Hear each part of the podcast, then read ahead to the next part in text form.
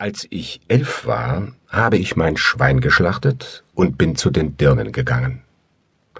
Mein Schwein war ein Sparschwein aus Porzellan, glasiert, bemalt mit Farben wie Kotze und mit einem Schlitz, in den ein Geldstück nur reinging, aber nicht wieder raus. Mein Vater hatte diese Einbahnsparbüchse ausgesucht, weil sie seiner Lebensanschauung entsprach. Geld ist zum Horten da, nicht zum Ausgeben. Im Schweinebauch waren 200 Francs. Vier Monate Schufterei. Eines Morgens, bevor ich zur Schule ging, sagte mein Vater zu mir, Moses, das verstehe ich nicht. Es fehlt Geld. Ab jetzt wirst du alles, was du beim Einkaufen ausgibst, in das Haushaltsbuch eintragen.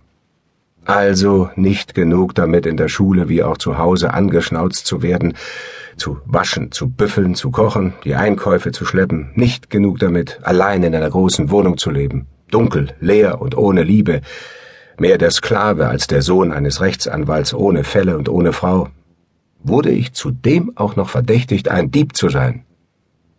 Wenn man mich schon des Klauens bezichtigt, warum es dann nicht auch tun? 200 Francs waren also im Schweinebauch. 200 Francs, das war der Preis für ein Mädchen in der Rue de Paradis. Das musste zahlen, wer ein Mann werden wollte. Die ersten haben mich nach meinem Ausweis gefragt. Trotz meiner Stimme, trotz meines Gewichts, ich war dick wie ein Sack Zucker, zweifelten sie daran, dass ich sechzehn war, wie ich behauptet hatte. Wahrscheinlich hatten sie mich in all den letzten Jahren mit meinem Einkaufsnetz vorbeigehen und heranwachsen sehen. Am Ende der Straße, in dem Toreingang, stand eine neue.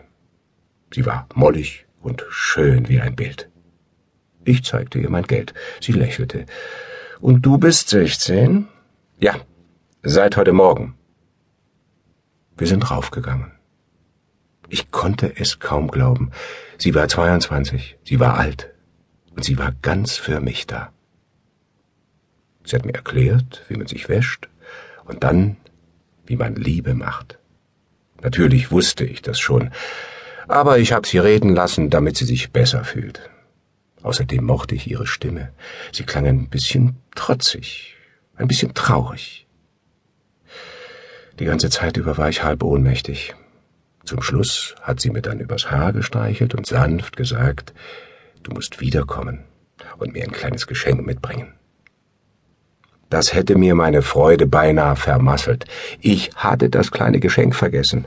Da haben wir es. Ich war ein Mann, getauft zwischen den Schenkeln einer Frau. Ich konnte mich kaum auf den Beinen halten, so zitterten mir noch die Knie, und schon begann der Ärger. Ich hatte das berühmte kleine Geschenk vergessen.